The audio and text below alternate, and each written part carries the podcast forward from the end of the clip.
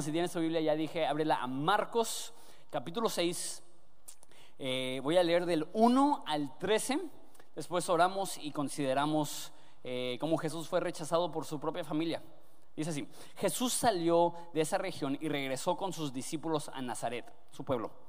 El siguiente día de descanso comenzó a enseñar en la sinagoga y muchos de los que lo oían quedaban asombrados. Preguntaban, ¿de dónde sacó toda esa sabiduría y el poder para realizar semejantes milagros? Y se burlaban. Es un simple carpintero, hijo de María, y hermano de Santiago, José, Judas y Simón. Y sus hermanas viven aquí mismo entre nosotros se sentían profundamente ofendidos y se negaron a creer en él.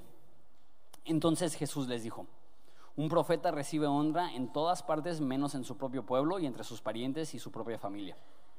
Y debido a la incredulidad de ellos, Jesús no pudo hacer ningún milagro ahí, excepto poner sus manos sobre algunos enfermos y sanarlos. Y estaba asombrado de su incredulidad.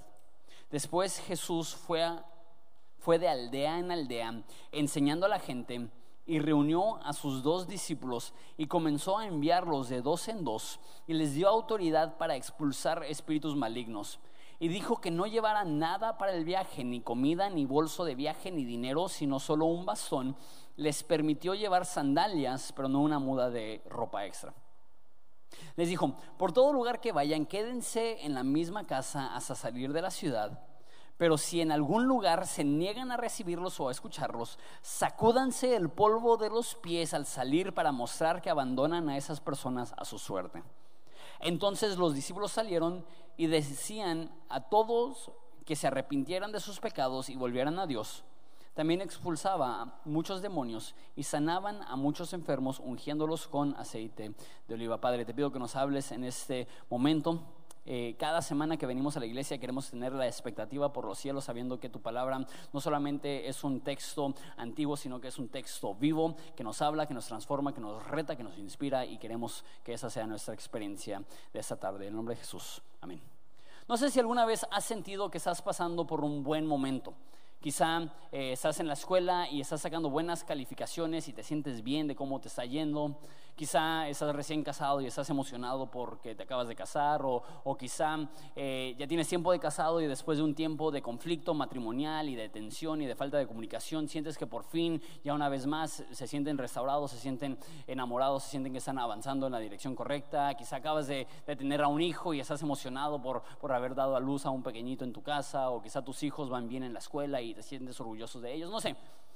El caso es que en la iglesia muchas veces se habla de, los momentos más difíciles y es bueno porque mucha gente está sufriendo, pero también es importante saber que, Dios nos bendice y Dios nos da buenos momentos y momentos hermosos y momentos de crecimiento y momentos de madurez y momentos donde sentimos que Él nos está usando y es increíble.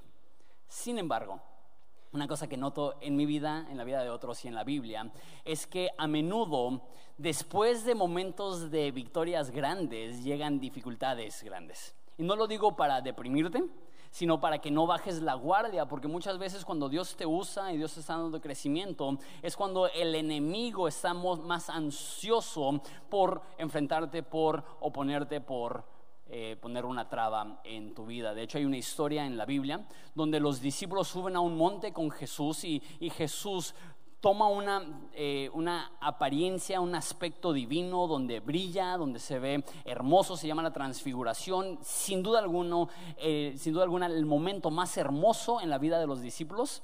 Y en cuanto bajan del monte, se enfrentan con un endemoniado y no le pueden expulsar el demonio. Eso se me hace tan típico de la historia humana que tienes una cima seguida por un valle, que tienes una victoria seguida por una derrota, que tienes un momento emocionante seguido por un momento confuso y difícil. Y no lo digo para deprimirte, sino para prepararte. Si estás en un buen momento, no es el momento para bajar la guardia, sino aprovechar los momentos de serenidad y bendición para, para prepararte más bien para cualquier ataque o oposición que puedas llegar a tener. Eso es lo que pasó con Jesús aquí. Él está en su mejor momento. Él ha estado sanando a personas, predicando el Evangelio, echando fuera demonios. Ya vimos que calmó la tormenta, que expulsó a dos mil demonios de una, que sanó a una mujer que tenía 12 años enferma y hizo su mayor milagro hasta ese momento, resucitó a una niña muerta. El mejor momento de su vida, de su ministerio hasta ese momento, decide regresar a su tierra nativa y la gente no cree en él, no puede hacer muchos milagros, la gente se burla de él. Eso es lo que pasa. Después de grandes victorias vienen grandes batallas y, creo que eso es importante para ti como individuo, saber que, en esos momentos difíciles tienes que prepararte para enfrentarte a la oposición que pueda llegar a tu vida. Y dos, para nosotros como iglesia, eh, estamos en un tiempo tan bendecido donde estamos viendo tanto crecimiento, tanta emoción, tanta gente transformada, tantos líderes capacitados, estamos expandiéndonos, empezando nuevos proyectos y es, es lo más emocionante que, que he vivido definitivamente como pastor.